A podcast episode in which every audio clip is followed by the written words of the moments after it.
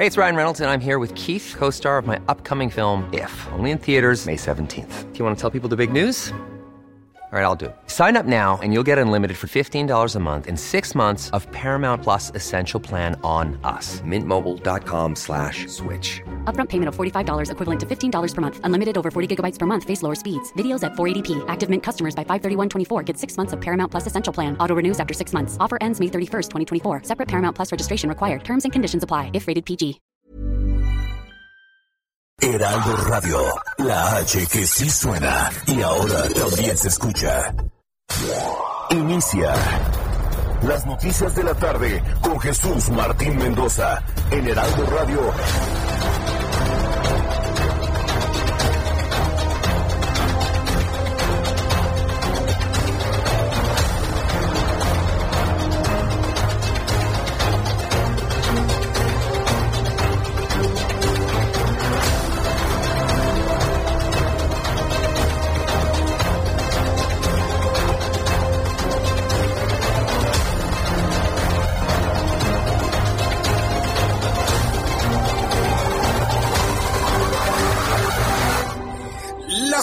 Seis centro de la República Mexicana. Bienvenidos, muy buenas tardes. Me da mucho gusto saludarle. Bienvenido al Heraldo Radio en este miércoles 10 de febrero del año 2021. Como todas las tardes, le invito para que le suba el volumen a su radio, para que conocer la información más importante que ha ocurrido en México, el mundo, en materia de COVID, en fin, todo lo que a usted le interesa saber. Soy Jesús Martín Mendoza. Bienvenido a las noticias y esto es lo más destacado. En primer lugar, en este resumen de noticias, le informo que la Fiscalía General de la República aceptó negociar con la ex secretaria de Desarrollo Social, Rosario Robles Berlanga. Esta es una noticia que puede poner en libertad prácticamente a todos los que han detenido. Está esperando Ansira que le acepten esta posibilidad y esta oportunidad de colaborar. Bueno, lo mismo está haciendo Rosario Robles Berlanga. Tendría la posibilidad de desistirse de la acusación en su contra por el caso de la estafa maestra, lo que le abre la posibilidad de salir anticipadamente de la cárcel. Eso sí, va a tener que echar de cabeza a toda la gente que le dio la espalda a Rosario Robles Berlanga. Rosario Robles se salió de la izquierda, usted lo recuerda. Se salió del PRD, se fue al PRI, que eso no se lo perdonan. Bueno, pues le están ofreciendo la posibilidad de salir de la cárcel si echa de cabeza a todos los que sepa. Más adelante le tendré detalles de esta muy importante noticia. Además, en este resumen de noticias en el Heraldo Radio en todo el país, le informo que el juzgado cuarto de distrito en la residencia en las, con residencia en la Ciudad de México negó hoy un amparo promovido por César Duarte Jaques, ex gobernador de Chihuahua, con el que buscaba evitar su extradición desde los Estados Unidos a México. También le informo en este resumen que durante la inauguración de la pista de la base aérea de Santa Lucía, la base militar de Santa Lucía, no ha dejado de ser una base militar. eh, de la Fuerza Aérea Mexicana, José Gerardo Vega Rivera reconoció el trabajo, lealtad y compromiso de soldados del aire. A nombre de ellos se refrendó la lealtad del jefe supremo de las Fuerzas Armadas. Yo estoy verdaderamente conmovido, de verdad, con la lealtad de nuestras Fuerzas Armadas porque aún cuando hay elementos de sobra para decirle no presidente, bueno, pues los soldados de mar, de tierra y de aire le han refrendado lealtad porque son una institución incorruptible, son una gran institución y la verdad es de admirarse ese aguante, porque es un aguante, ¿eh? Admirable el aguante que tienen nuestros soldados, nuestros marinos y nuestros hombres y mujeres del aire. Esto fue lo que dijo José Gerardo Vega Rivera en la conmemoración del Día de la, de la Fuerza Aérea Mexicana. Nuestra lealtad institucional es a toda prueba. 107 años de institucionalidad desde el nacimiento de las actuales Fuerzas Armadas de la Nación hablan por sí solos y nos dan luz sobre la alta responsabilidad que implica pertenecer a ellas. Quienes integramos la Fuerza Aérea Mexicana estamos conscientes de ello, pues es el camino a seguir en el trabajo diario y refuerza nuestra convicción de servicio para que en conjunto con los soldados de tierra y mar continuemos velando por la seguridad y la paz de todos los mexicanos, siempre en concordancia con el Plan Nacional de Desarrollo establecido en su actual gobierno. Es la voz de José Gerardo Vega Rivera, general de división, piloto aviador, diplomado de Estado Mayor, Fuerza Aérea Mexicana. Felicidades a nuestros soldados del aire. Gracias por ser leales. Pero mire qué interesante, ¿eh? Siempre hay que aprender a escuchar con todo detalle. Ellos han refrendado la lealtad institucional. La lealtad es a la institución. Y ya con eso le digo todo. Si alguien se ha preguntado, bueno, ¿cómo? Ah, bueno, es que las lealtades son a las instituciones. Y yo creo que ya con eso, el que tenga oídos, que escuche. Y bueno, pues el juzgado segundo de distrito radicado en Cancún dictó el auto de formal prisión en contra del exgobernador de Puebla, Mario Marín Torres, por la autoría intelectual del delito de tortura en agresión de la periodista, la señora Lidia Cacho. Finalmente se va a la cárcel inconmutable. Va a dormir ahí después de disfrutar de todo lo que la vida le dio como gobernador, bueno, ahora tendrá sus noches en una celda carcelaria. Además, el Consejo Estatal del Partido Verde Ecologista en Quintana Roo ha designado a Pablo Bustamante como su nuevo dirigente en la entidad tras el cese de José de la Peña, quien es investigado por sus presuntos nexos con la mafia rumana dedicada a la clonación de tarjetas bancarias y otros delitos en zonas turísticas, como es el caso de Cancún. En este resumen de noticias le informo que de acuerdo con la Organización Panamericana de la Salud, los países de América reportaron casi la mitad de todos los nuevos casos de COVID-19 durante la semana pasada y las muertes continúan aumentando. Eh, tendré toda esta información de la Organización Panamericana de la Salud en los próximos minutos aquí en el Heraldo Radio.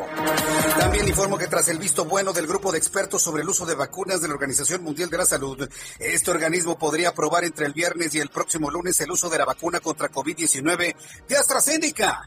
La vacuna que decían que no servía para adultos mayores ahora será traída precisamente para vacunar a hombres y mujeres de 65 años y más. Toda la información aquí en el Heraldo Radio.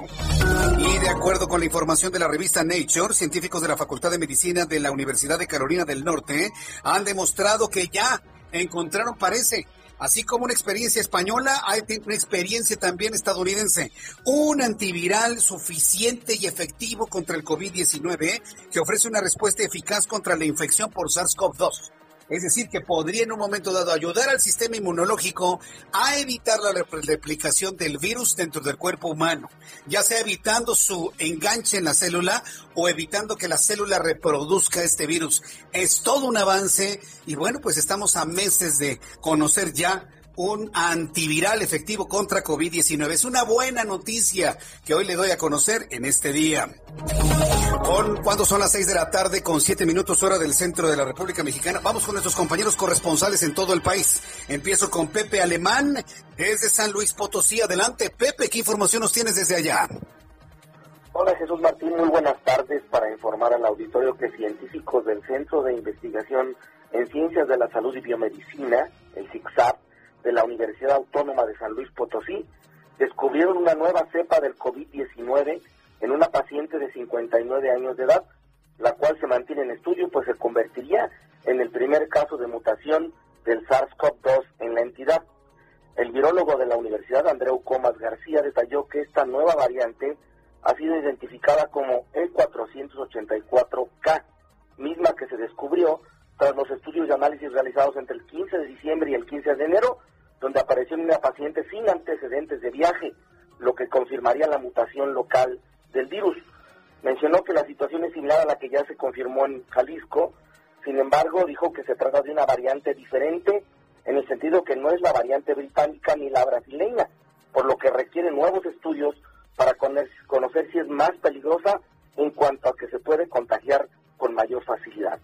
Refirió que el INDRE ya tomó conocimiento del hecho y está realizando las pruebas correspondientes con el apoyo de los laboratorios de la UNAM. Por su parte, el secretario de Salud Estatal Miguel Ángel Lutzow Steiner mencionó que la mutación puede estar asociada a la variante brasileña del COVID-19 o quizá se trate de una nueva cepa, misma que se desprendió de 156 personas analizadas por los investigadores de la universidad. Jesús Martín, finalmente el secretario de Salud, advirtió que van a llegar más variantes que están circulando en el mundo. Pues en San bien, Pepe. en el país estamos en una segunda ola Bien, correcto. Pepe Alemán, gracias por este adelanto de la información. Muy buenas tardes. Y voy directamente con Leticia Ríos, nuestra corresponsal en el Estado de México. Adelante, Leti, ¿qué información tenemos hoy? Hola, ¿qué tal, Jesús Martín? Buenas tardes. Para informarte que a un mes de estar funcionando la unidad temporal de rehabilitación para pacientes no COVID en el Centro de Convenciones de Toluca, ha recibido a 158 pacientes para recuperarse, luego de que fueron sometidos a diferentes tipos de intervenciones o cirugías como cesárea, extracción de vesícula y apendicitis e incluso parto natural. Esto sin que enfrenten el riesgo de contagio, aseguró Max Sandoval. El director del Hospital Temporal señaló que dicho espacio tiene la capacidad de recibir a 200 pacientes. Hasta el momento se han habilitado 30 camas, pero en caso necesario se pueden ocupar el resto. En la entrevista precisó que el Hospital Temporal seguirá funcionando en tanto la semaforización se mantenga en rojo y los hospitales del Edomex estén saturados. Dijo que para ingresar a la unidad de rehabilitación temporal, tanto a los pacientes como a los médicos, enfermeras y demás trabajadores se les aplican pruebas de antígeno para la detección de COVID-19. Señaló que los pacientes pueden ser visitados por un familiar responsable a quien también se le aplican estas pruebas. En total están laborando en la unidad aproximadamente 80 trabajadores entre médicos y enfermeras distribuidos en seis diferentes turnos. Jesús Martín, hasta aquí mi reporte. Correcto, Leticia Ríos, muchas gracias por esta información. Muy buenas tardes. Buenas tardes, hasta luego. Hasta luego, que te vaya muy bien. Bueno, qué bueno que se estén atendiendo otros padecimientos además de COVID-19, porque ahora resulta que el SARS-CoV-2 prácticamente lo es todo. Gerardo Moreno es nuestro corresponsal en Sonora. ¿Qué información nos tienes desde esa entidad? Hola, ¿qué tal Jesús Martínez? Un gusto saludarte y saludar a todo el auditorio. Te platico que este miércoles 10 de febrero el Consejo Ciudadano de Seguridad Pública de Sonora presentó el informe Feminicidios y Mujeres Víctimas de Homicidio donde detalló que en el Estado se mantiene una tendencia feminicida durante los últimos cinco años. Es que según el documento, en el 2020 se registraron un total de 32 feminicidios en el Estado, lo cual es prácticamente lo registrado en los últimos años. Por ejemplo, en 2016 se registraron 30 feminicidios confirmados y tipificados como tal. En 2017 fueron 32, en el 2018 también 32, en 2019 hubo un pico de 41 casos y en 2020 volvimos a tener otra vez 32 casos. Te comento que la tasa de feminicidio en Sonora es del 2.1 por cada 100.000 mujeres, lo cual es casi el doble de la media nacional que marca en 1.4. Y un dato preocupante, Jesús, es que el 13% de los casos cometidos aquí en Sonora fueron en menores de edad. En total, te platico que se dictaron 26 sentencias condenatorias y en tres casos se evitó el no ejercicio de acción penal porque la doctora evadió la justicia suicidándose, Jesús. Qué, qué, qué, qué, lamentables datos nos has compartido, Gerardo. Bueno, estaremos muy atentos de todas las reacciones que se generan en Sonora. Muchas gracias por la información. Buenas tardes. Hasta luego, buenas tardes. Pues precisamente hablábamos con Alfonso Durazo hace unos días y esta es una de sus principales preocupaciones, el tema del feminicidio, no nada más en la entidad, en su momento fue todo el, el país, pero bueno, hay un llamado precisamente para hacer eh, denuncias de grupos que están atentando contra la integridad de las mujeres. Seis de la tarde con doce minutos, vamos con nuestros compañeros reporteros urbanos, periodistas especializados en información de ciudad. Qué gusto saludarte, Israel Lorenzana, ¿en dónde te ubicas? Adelante, Israel. Jesús Martín, muchísimas gracias. Nos hemos trasladado hasta la alcaldía Gustavo Madero, Jesús Martín. Es aquí la estación del metro Indios Verdes de la línea 3, que precisamente de aquí de Indios Verdes hacia Ciudad Universitaria, hacia Universidad.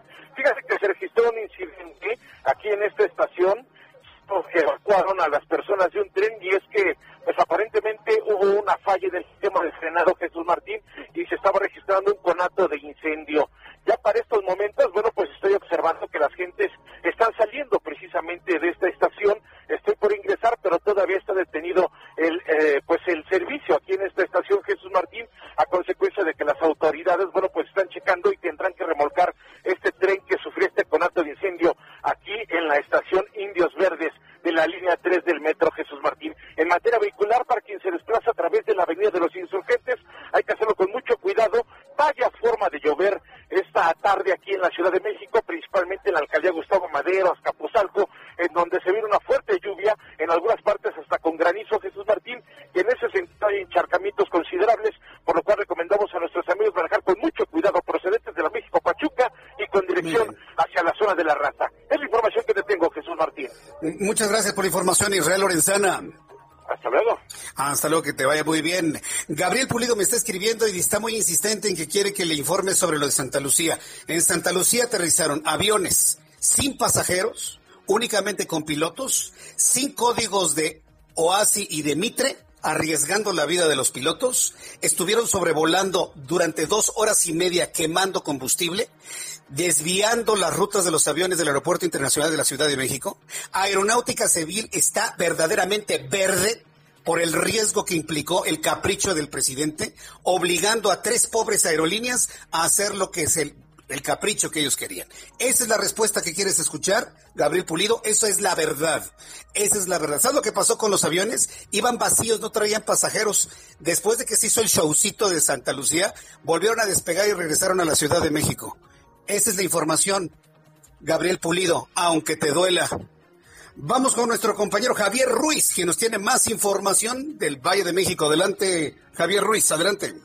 Gracias, Jesús Martín. Excelente tarde y pues a manejar con bastante precaución porque llovió, incluso granizó en la zona centro de la Ciudad de México. Afortunadamente, pues ya ha dejado de llover, sin embargo, sí tenemos pavimento mojado, algunos encharcamientos, principalmente en los carriles de extrema derecha de la avenida Chapultepec. Esto es para quien deja toda la estación del Metro Sevilla y en dirección hacia la glorieta de los insurgentes o más para adelante para continuar hacia el eje poniente la avenida Cuauhtémoc. El sentido opuesto de Chapultepec ya también comenzamos a la circulación principalmente para cruzar Salamanca y más adelante la incorporación hacia la Avenida Vieja. En lo que corresponde a la Avenida de los Insurgentes, en general tenemos circulación constante todavía, no hay que confiarnos. El, rezago una vez que se deja atrás la Avenida Chapultepec y esto en dirección hacia el perímetro del Paseo de la Reforma para continuar a los ejes 1 y 2 norte. El servicio opuesto, el principal problema es justamente cruzar la Avenida Niza. Y finalmente corresponde al eje central, en su tramo Lázaro Cárdenas, también con intensa carga vehicular, al menos para quien se desplaza de la avenida José Marista Saga, eso para llegar al Palacio de Bellas Artes. En este punto tenemos constante cruce de peatones. Será cuestión de superar la avenida Hidalgo para que el avance mejor en dirección hacia Plaza Garibaldi o bien para continuar al circuito interior. De momento, Jesús Martín, el reporte que tenemos. Muchas gracias por la información, Javier Ruiz. Estamos atentos. Buenas tardes. Hasta luego, que te vaya muy bien. Gerardo Galicia nos tiene más información de la vialidad. Adelante, Gerardo. Muy buenas tardes. Excelente tarde, Jesús Martín, desde la zona oriente de la capital. Ya nos está alcanzando la lluvia, comienzan a caer las primeras gotas en el anillo periférico para nuestros amigos que transitan en la zona. Una vez que dejan atrás el reclusorio oriente y si se dirigen hacia Ermita Zapalapa, ya van a encontrar una ligera llovizna. Hay que manejar con precaución, poco a poco el pavimento se torna mojado, el sentido opuesto está presentando un avance muy similar, también está completamente saturado el periférico al oriente de la capital, es justo llegando a la avenida Benito Juárez, donde van a encontrar bastantes conflictos viales. Y hace algunos momentos, Jesús Martín, estábamos recorriendo la colonia Santa María Zahuacán, muy cerca de este punto. Se logró la detención de nueve sujetos que se dedicaban al robo de autopartes se generó una fuerte movilización policíaca toda vez que se detectaron estos sujetos llenando un camión tipo Torton de autopartes. No pudieron acreditar su procedencia, así que ya en esos momentos estos nueve sujetos, también nos informaban los elementos policíacos que decomisaron dos armas de fuego, van camino hacia la agencia correspondiente del Ministerio Público. Esto ocurrió en la calle de Filomeno Mata, muy cerca de la calle Benito Juárez, para mayor referencia, muy cerca del eje 6 Sur y la avenida Guelatao. Por lo pronto, Jesús Martín, el reporte. Muchas gracias por la información. Gracias a nuestro compañero Gerardo Galicia. Son las seis de la tarde con 18 minutos hora del centro de la República Mexicana. Como usted lo notó, yo no le presenté información del show del aeropuerto esta mañana, ¿eh? porque me parece que no, no tiene mayor importancia, ¿no? Un capricho de un presidente. Pero si quieres saber otro dato más, no se inauguró nada nuevo, ¿eh? El avión de la Fuerza Aérea y los que fueron obligados de estas pobres aerolíneas que tendrán que explicar cómo pudieron aterrizar sin los protocolos de Mitre y de OASI, eso lo van a tener que explicar ¿eh? a Aeronáutica Civil y a la Aeronáutica Internacional. Aterrizaron en la misma pista de Santa Lucía. Santa Lucía era un aeropuerto militar. No hay nada en Santa Lucía, señores. Es la misma pista, un poquito ampliada nada más. Es lo único. Y yo tengo la obligación de decirle las cosas como son ¿sí? Entonces, eso lo vamos a platicar un poco más adelante, no como noticia principal, sino como un asunto que si me da tiempo, ahí se lo, se lo voy a platicar. Pero esa es la verdad, comprobable, ¿sí? pobres pilotos ahí arriesgando la vida sobre Pachuca, dando vueltas tres horas, y mientras tanto arriesgando a la gente que venía aproximándose de vuelos de Estados Unidos de la costa este y del sureste del país. No, no, no, es increíble lo que ocurrió el día de hoy. Solamente un ingenuo Solamente un ingenuo e ignorante puede creer que ya tenemos nuevo aeropuerto. No es verdad. Los aeropuertos, los, los aviones se regresaron al aeropuerto internacional de la Ciudad de México luego del show.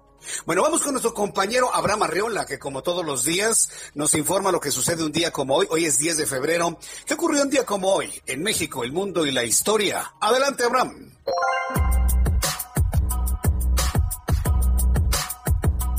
Amigos, bienvenidos. Esto es un día como hoy en la historia 10 de febrero.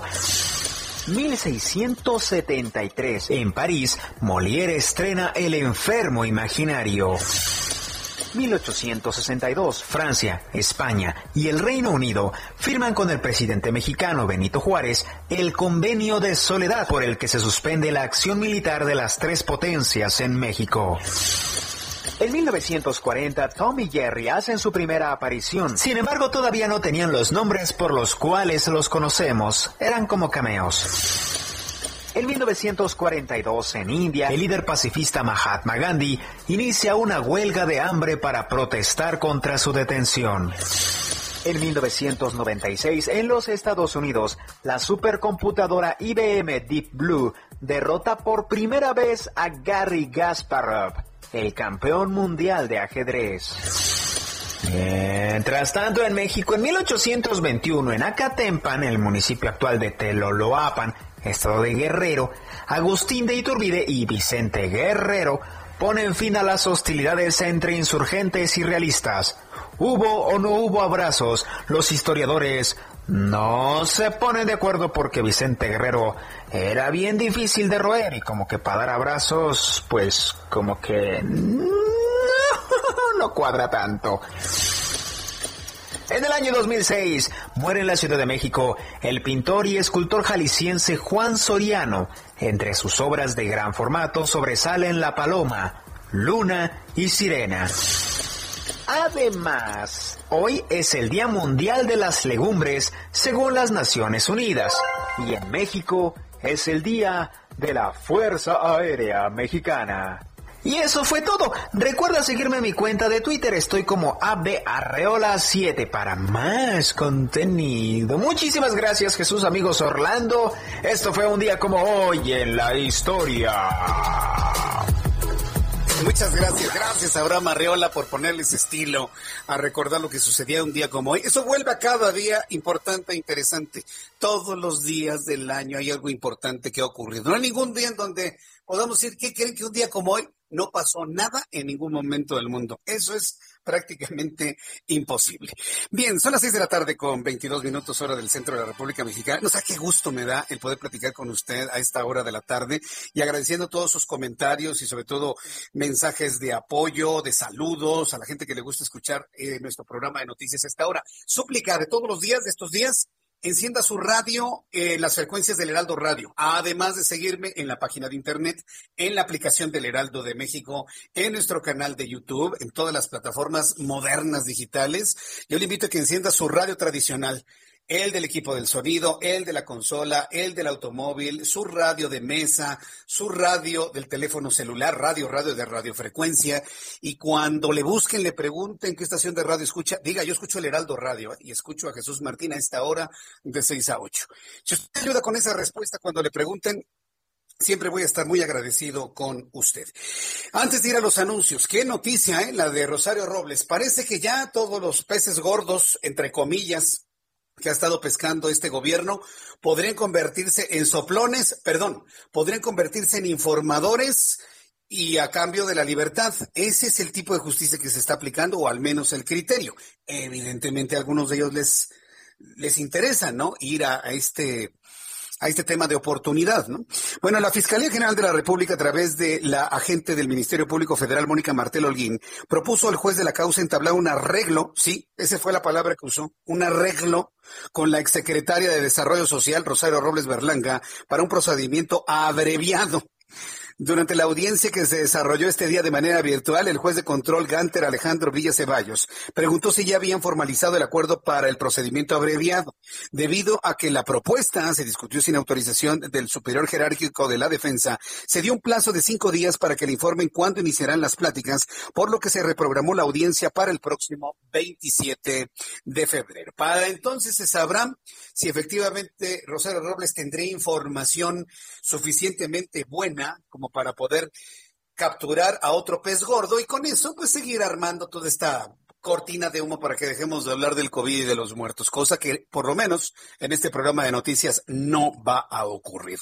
Eso se lo puedo asegurar. Bueno, pues eh, tomando en cuenta esto, estaremos muy atentos de las reacciones del grupo de abogados de Rosario Robles y en cuanto tenga información sobre eso, se la compartiré aquí en el Heraldo Radio.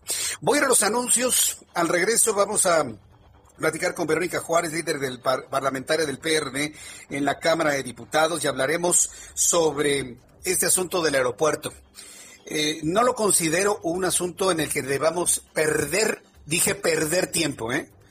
Porque yo no, no estoy de acuerdo en ser portavoz de imprecisiones e inclusive hasta de mentiras, porque jamás se planteó el cierre de Santa Lucía si Texcoco hubiese prevalecido como terminal aéreo.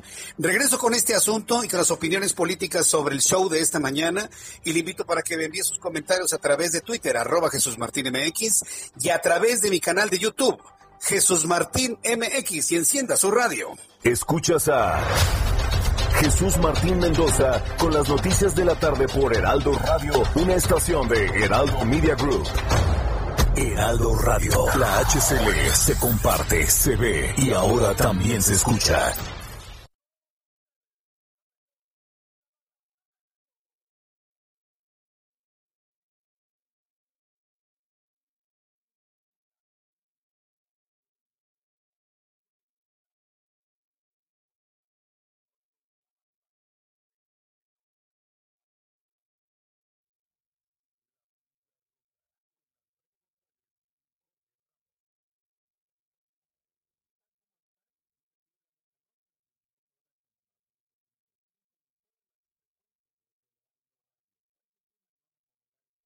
Heraldo Radio, la H que sí suena y ahora también se escucha.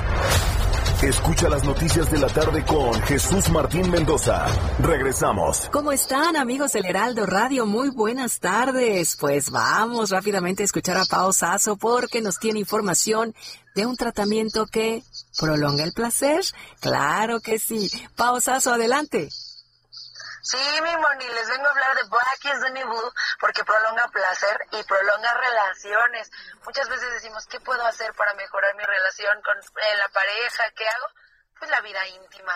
La vida íntima es todo. Así que llame en este momento al 800 mil porque se puede llevar Black is the New Blue, que Black is the New Blue es la llave del placer. Si usted quiere tener más potencia, más placer, más durabilidad, no solo cuatro horas, sin efectos secundarios de esas pastillas azules que antes existían, eso ya está. Black is the New Blue te va a dar lo mejor para tu vida íntima. Llama en este momento al 800 mil y olvídate del dolor de cabeza, de la hipertensión, de los infartos.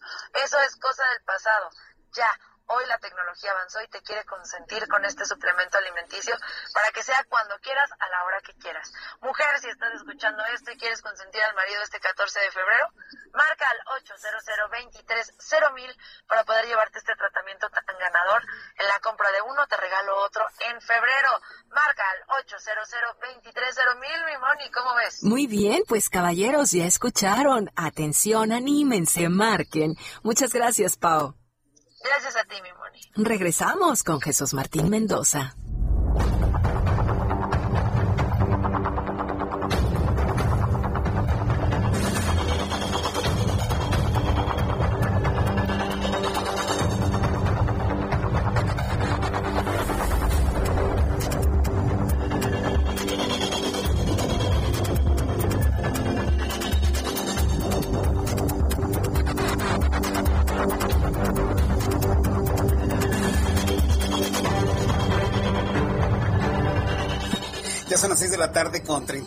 32 minutos hora del centro de la República Mexicana. Para los amigos que nos ven a través de YouTube, le digo, además de verme en YouTube, encienda su radio en las frecuencias del Heraldo Radio.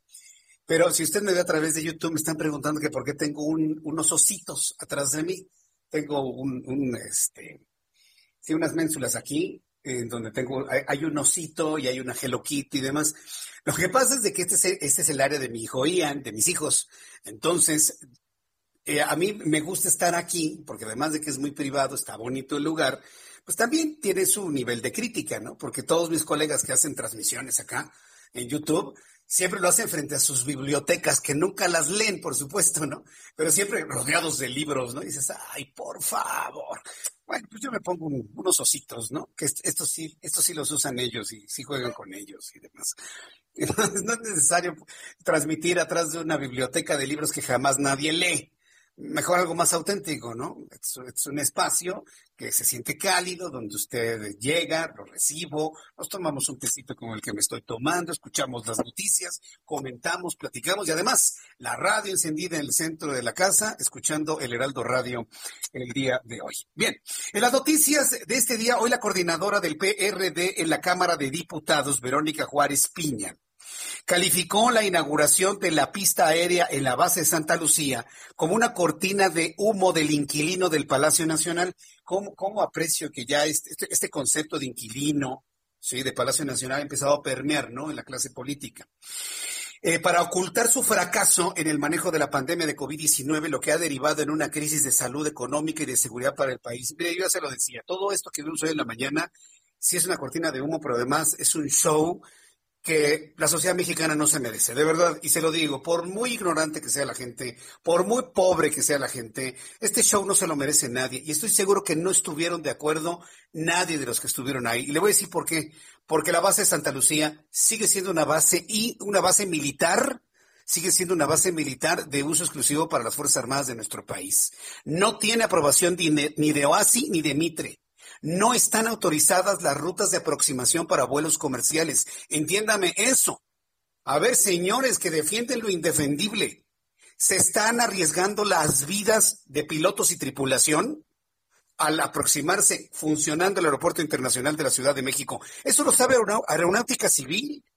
Pero lo que decíamos ayer con, con Ángeles Mastreta, le tienen un miedo al presidente de decirle, no, presidente, no pueden los dos aeropuertos funcionar juntos. ¿Sabe qué relajo se armó en el Aeropuerto Internacional de la Ciudad de México? Tuvieron que cambiar las rutas de aproximación a la mera hora, mientras cuatro aviones de, aerolíneas obligadas a aterrizar ahí, obligadas, dije, y que me desmienta alguien, obligadas a aterrizar ahí, volaban sobre Pachuca, sobre Tizayuca, sobre Catepec durante dos horas y media. A mí me gustaría ver la cara de esos pilotos si estaban muy felices de hacer eso. No se puede arriesgar, presidente, la vida de la gente por un capricho de poder de usted. No se vale, no arriesgue la vida de la gente, arriesgue la de usted. Sí, porque para eso está ahí. Quiere defender sus ideales, arriesgue su vida, pero no la de los pilotos, no la de gente inocente, no de la gente que le ha dicho que las cosas no se hacen así. Además, no hay ninguna pista nueva es la misma pista de Santa Lucía, base militar, y no me cansaré de decir que es una base militar porque es la verdad, solamente un poquito ampliada. Nada más, nada más. En la línea telefónica me da mucho gusto saludar a Verónica Juárez. Ella es líder parlamentaria del PRD en la Cámara de Diputados. Verónica Juárez, me da mucho gusto saludarla. Bienvenida. Muy buenas tardes. Jesús, ¿cómo estás? También con el gusto de saludarte a ti, a todo el auditorio y coincidir con la caracterización que estás haciendo de la realidad que estamos viviendo las mexicanas y los mexicanos ante un presidente que me parece totalmente insensible eh, cuando insiste en seguir priorizando sus proyectos, sus megaproyectos, cuando nos encontramos en una crisis económica de seguridad y de salud, en donde esos recursos deberían invertirse. Sí. Diputada, mire, diputada no, no le escuchamos bien al aire, perdóneme, este, vamos a hacer otro enlace telefónico, Orlando. Hay, hay, que colgar y volver a hacer otro enlace porque este enlace telefónico no nos ayuda para poderle escuchar. Pero imagínense, los legisladores están preocupados porque hay otra, otra temática que está en lo económico, en materia de seguridad, vaya el tema de salud, y hoy haciendo este asunto, un aeropuerto que no puede seguir siendo construido sobre restos arqueológicos, sobre restos eh, importantes para la investigación científica, cuando no hay una autorización para la aproximación de vuelos comerciales. O sea, México no es una isla ni es otro planeta. México está dentro de un eh, concierto internacional en donde hay asuntos que se comparten de manera internacional y la seguridad aeronáutica es de interés internacional y por eso existen estas, estas instancias. No se pueden pasar por encima, no se pueden ignorar, porque una aproximación a cualquier aeropuerto está debidamente estudiada, está debidamente pensada. No, se no es de elevar un dron ni de aventar un avioncito de papel, de ninguna manera. Y lamentablemente estamos ante un hombre que parece que eso quiere, que aterrizar aviones es como cualquier cosa. Pues no, señor López Obrador, no es cualquier cosa. Pero para esta parte política, platicamos con Verónica Juárez, líder parlamentaria del PRD, pues es una cortina de humo para ocultar asuntos verdaderamente preocupantes en el país. Diputada, espero escucharla con más claridad. Adelante. Sí, muchas gracias. Te decía, te saludaba, por supuesto, a ti y a, tu, auditorio y coincidía totalmente en la caracterización que hacías de la realidad que estamos viviendo las mexicanas y los mexicanos ante una insensibilidad del presidente en donde prefiere seguir invirtiendo recursos, como en el caso de este aeropuerto que es de militares, y, en vez de poder destinar esos recursos, por ejemplo, para seguir enfrentando la terrible pandemia en la que nos encontramos, en donde hay una política nacional de vacunación contra el virus fallida, eh, lo hemos estado comentando cuando vemos que sus etapas ya están rebasadas. Y bueno, me parece por eso que es una, una cortina de humo, porque mientras eh, los miles de, de decesos aumentan los contagios, el presidente decide ir a inaugurar una obra que pues no está terminada, por cierto, ¿no? Entonces me parece que estamos viendo más, una vez más, eh, a, a, quien insiste en impulsar sus proyectos, en el que insiste gastar los dineros en otras obras, en tanto las mexicanas y los, los mexicanos sufren de los estragos que, nos ha que, nos está dando la pandemia que, vivimos. Y me parece pues esto que es una irresponsabilidad porque finalmente tú comentabas muy bien todas las deficiencias que tiene esta obra que se está impulsando todos los riesgos eh, que se tienen, pero finalmente tenemos a un presidente que eh, este, finalmente no escucha Decías bien que no escucha a los que están alrededor, pero además que hay quienes no se atreven a decirle eh, eh, o estar insistiendo cuando se equivoca el presidente. Mientras él está inaugurando esta obra, vemos cómo eh, finalmente la campaña de vacunación es un fracaso, lo cual consideramos que debe de replantear, tiene una mala planeación, hay retrasos en la producción y el uso este, finalmente que se les está dando de propagandístico, propagandístico, digo yo, y electoral, pues todo eso está costando vidas cuando vemos un presidente que eh, sufrió del contagio, que tuvo finalmente todos lo, lo, tuvo todos los cuidados para que pudiera regresar, lo cual celebramos que pueda regresar, pero pensábamos muchos y muchas que a partir de lo que había vivido entonces iba a regresar un presidente en donde finalmente pusiera el ejemplo al uso del cubrebocas, en donde finalmente hubiera llamado a todos los actores que tienen que ver en el tema para enfrentar la pandemia, digo yo la crisis eh, eh, de salud, pero también la, crisis económica, que hubiera convocado al Consejo Nacional de Salubridad para que entre todos se planeara de manera eficiente lo que tiene que ver con las vacunas y otras acciones eh, para, para enfrentar lo que estamos viviendo. Pero al contrario, vemos a un presidente que sigue cerrado en sus opiniones, en, eh, eh, en sus propias propuestas y convicciones que tiene sin escuchar a nadie. A ver, diputada Verónica Juárez, después de todo este planteamiento, lo que yo comenté de lo que sabemos ocurrió hoy con este show, y no me canso de decir que fue un show mediático lo del aeropuerto, no hay nada evidentemente ahí. Eh, y todos los elementos de juicio político que usted nos ha planteado, yo creo que la oposición, más que nunca, independientemente del proceso electoral del próximo 6 de junio, la oposición ya está obligada a hacer algo, a unirse toda la oposición y, parar al presidente con este tipo de cosas. Yo entiendo que tiene una mayoría de Morena, pero también deberían de buscar a las disidencias, porque estoy seguro que hay disidencia. Estoy seguro. Y la disidencia de Morena junto con la oposición yo creo que ya es tiempo de que se le diga un no presidente, así las cosas no van. Primero es la salud, primero la pandemia y ya después el trenecito, el aeropuerto y lo demás. ¿Tienen algún plan para poder unir esfuerzos y como poder independiente del Ejecutivo levantar la voz y decir, señor, no, así no van las cosas? ¿Ya tienen algo pensado, diputada? Sí, mira, nosotros hemos venido insistiendo y de hecho hemos coincidido en la Cámara de Diputados, en la Cámara de Senadores, al menos los grupos parlamentarios de la oposición del PRI, del PAN, del PRD y de Movimiento Ciudadano. Nosotros esperamos que en este periodo que vamos que ya iniciamos en la Cámara de Diputados se mantenga este bloque, pero aún más lo que tú dices, que podamos ah, eh, encontrarnos y coincidir con todos aquellos que no están coincidiendo con lo que impulsa el presidente y con lo que impulsa Morena desde la Cámara de Diputados y también desde el púlpito presidencial, donde hemos visto que tenemos la concentración del poder y las definiciones en un solo hombre. Eso lo vamos a seguir insistiendo desde avanzado, a menos tres partidos políticos, para podernos presentar como un, por supuesto, ir a ganar los votos de las ciudadanas y de los ciudadanos para que podamos eh, romper con esa mayoría que ahora tiene eh, Morena, una mayoría artificial que no corresponden a los votos que sacaron, que corresponde a distintas acciones que han estado haciendo con la compra de diputados, eh, este, el, el de diputados a uno y otro grupo parlamentario. Entonces, todo eso tiene que terminar para podernos presentar y que podamos tener en la próxima legislatura una mayoría en la que pueda parar eh, al presidente de, la República en sus últimos tres años. Sí, definitivamente. Es verdaderamente urgente.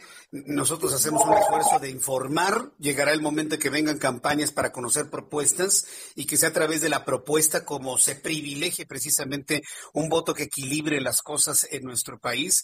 Verónica, pues lamento mucho lo que ocurre en el país, pero sí me resultó muy valioso y para el público también escuchar de una legisladora, pues cómo están digiriendo lo ocurrido el día de hoy, porque yo pienso que hoy, 10 de febrero, con esto de Santa Lucía, se llegó a un límite, a un tope, a un colmo de las cosas de un hombre que no escucha las opiniones absolutamente de nadie más.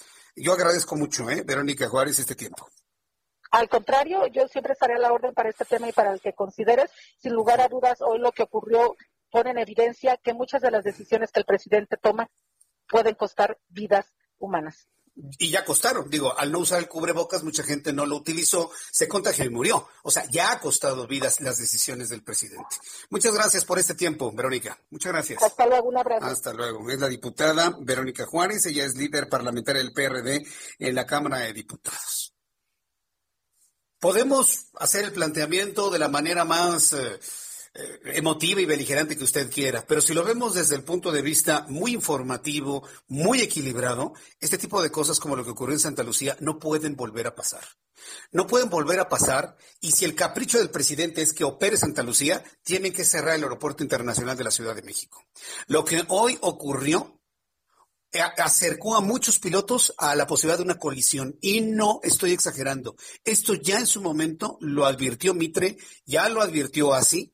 Afortunadamente no pasó a mayores, pero para mis amigos que tienen la aplicación de Flight Radar, pudieron ver todos los las maromas que tuvieron que hacer los eh, pilotos de aerolíneas nacionales e internacionales para tener aproximación en la Ciudad de México y no invadir el showcito aéreo que estaban haciendo en Santa Lucía.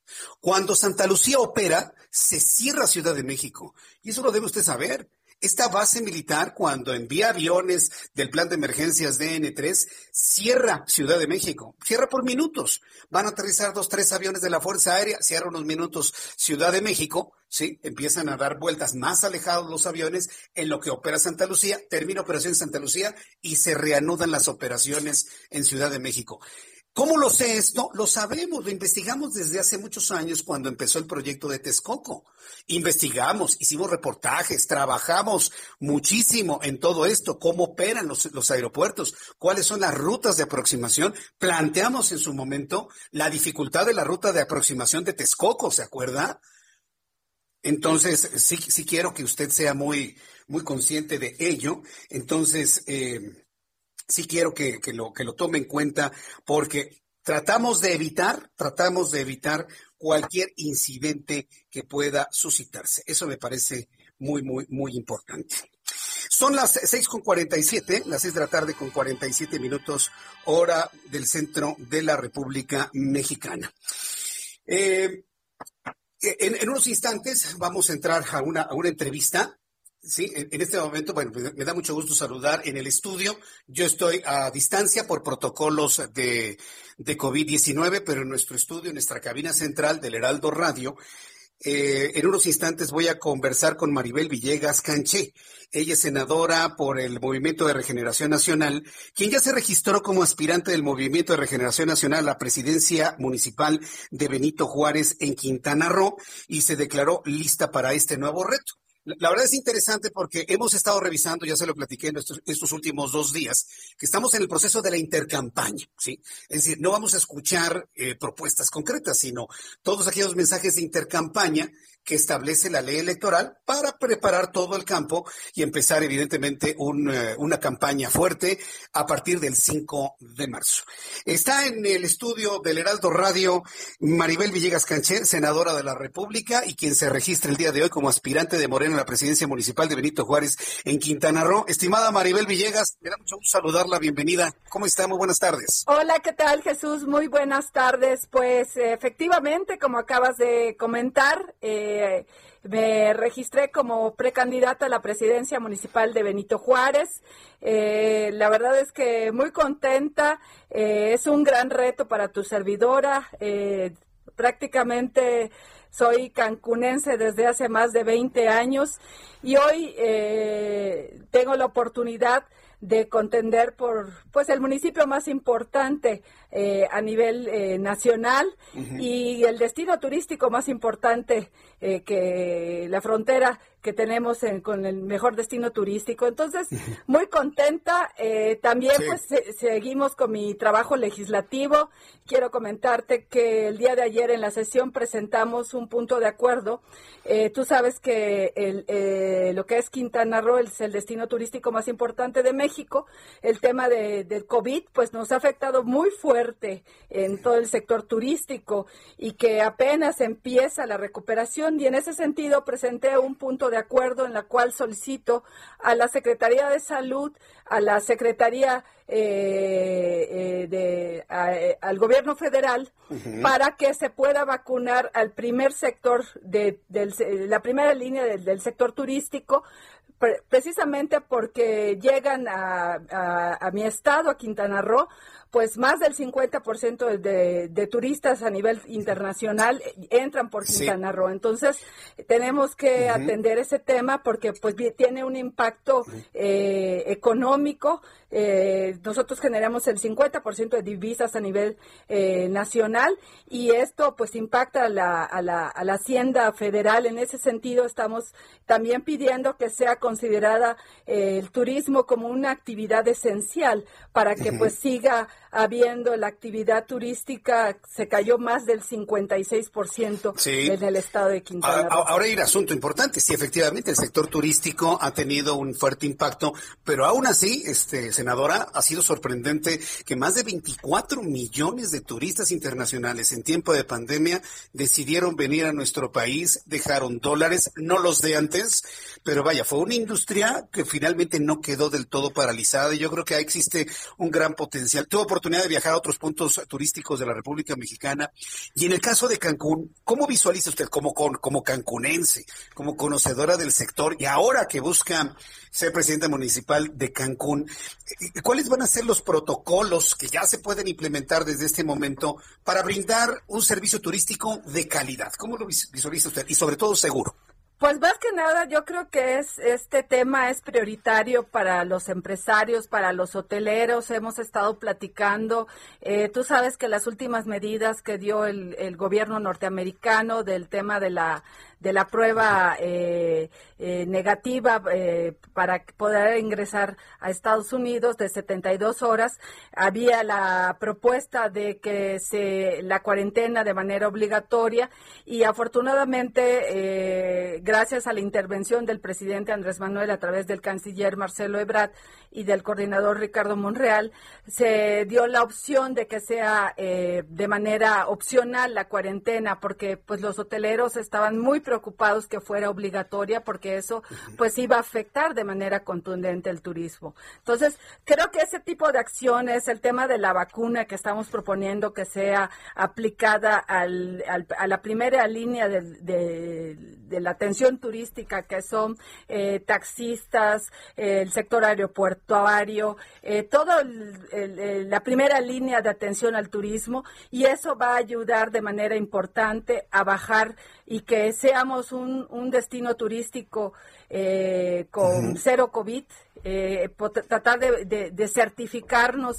y empezar a hacer este tipo de estrategias porque competimos pues obviamente con otros destinos turísticos a nivel mundial, ¿no? Entonces eh, yo creo que eso es lo que tenemos que abocarnos y, y trabajar, ¿no? Eh, en ese sentido, ese tipo de políticas públicas. Pues yo le escucho a usted muy contenta, le escucho con mucho entusiasmo, es más, inclusive la estoy viendo a través de, de la cámara que tenemos y que transmite a través de nuestra página de internet. La política se ha abierto mucho a, las mujeres. A usted la veo joven, la veo con entusiasmo, con ganas de hacer las cosas. Yo creo que después del 5 de marzo viene un tiempo importante, ¿no? De, trabajo, de contienda, de, de lucha electoral. ¿Cómo lo está viendo usted hacia el futuro? Pues muy contenta, quiero decirte, gracias por decirme joven, eh, Jesús, pero ya tengo 45 años, tengo... Es muy joven usted. Tengo 20 años en la política, entonces eh, ya tengo ya una trayectoria eh, pues bastante cimentada y pues bueno, eso me ha dado y me ha permitido conocer mi estado, caminarlo, he sido dos veces diputada local, he sido delegada y bueno, Conozco perfectamente eh, Quintana Roo, sus 11 municipios con comunidades, entonces eso me ha permitido consolidarme y en el trabajo en el Senado, ¿no? Porque pues es, es una plataforma extraordinaria en la que pues eh, lo más importante para mí pues es, es defender mi, mi, mi amado Quintana Roo. Eh, eso me gustó, mi amado Quintana Roo, cuando se escucha el amor a la tierra, no, hay duda, ¿no? De, que podemos estar ante un buen servidor público. Le deseo mucho éxito. Eh, estamos a la distancia por protocolos de COVID, pero yo tengo esperanza de que nos podamos saludar personalmente en Cancún o en nuestra cabina de radio. Le agradezco muchísimo el que me haya visitado a la distancia el día de hoy. Gracias por este tiempo. Al contrario, Jesús, si están invitados a Cancún a visitarme ahora que estén las campañas eh, están, ahora sí que van a ser eh, bienvenidos a Cancún, al destino más importante, eh, importante de México. Muy bien. Me dio mucho gusto saludarla. Gracias por estar con nosotros. Que tenga usted muy buenas tardes. Buenas tardes. Hasta, luego, que le vaya muy bien. Escuchas a Jesús Martín Mendoza con las noticias de la tarde por Heraldo Radio, una estación de Heraldo Media Group. Heraldo Radio.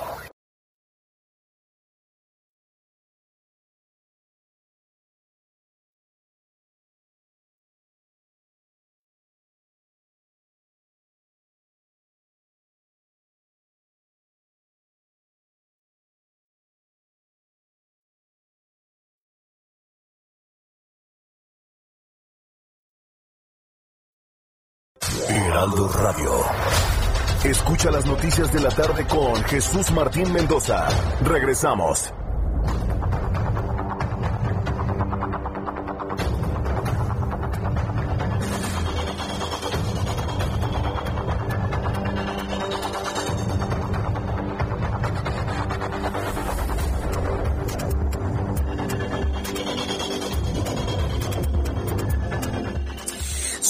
En punto, las 19 horas en punto, hora del centro de la República Mexicana. Este es un resumen con las noticias más importantes.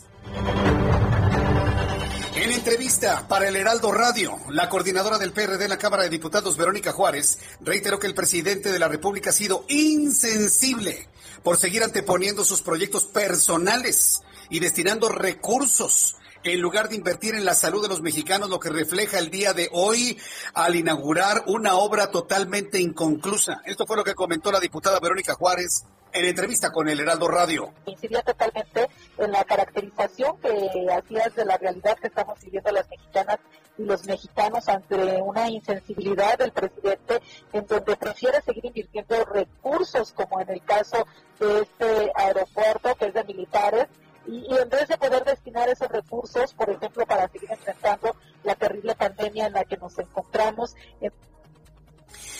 La terrible pandemia en la que nos encontramos, nos comentó nuestra invitada del día de hoy. Mientras tanto, la senadora y aspirante a la presidencia municipal de Benito Juárez de Quintana Roo, Maribel Villegas Canché, habló para estos micrófonos del Heraldo Radio donde expuso su propuesta. Escuche qué propuesta ha presentado.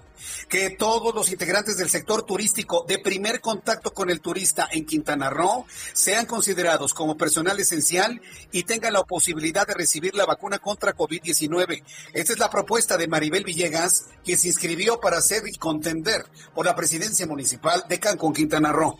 Eh, tú sabes que el, eh, lo que es Quintana Roo es el destino turístico más importante de México.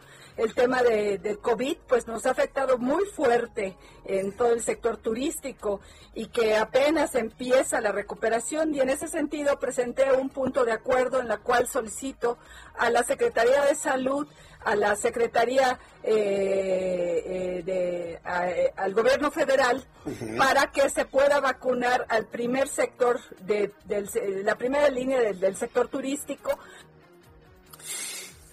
Bien, pues esto es lo que comentó nuestra invitada hace unos instantes. Además, el Instituto Nacional de Transparencia, Acceso a la Información y Protección de Datos Personales, el INAI, ordenó a la Fiscalía General de la República, le ordenó a la Fiscalía General de la República, si dije bien, le ordenó a la Fiscalía General de la República dar a conocer una versión pública de parte de parte médico en el que se haya diagnosticado Emilio Lozoya Ostines, director de Pemex, que padecía una anemia de problemas del esófago en su extradición desde España.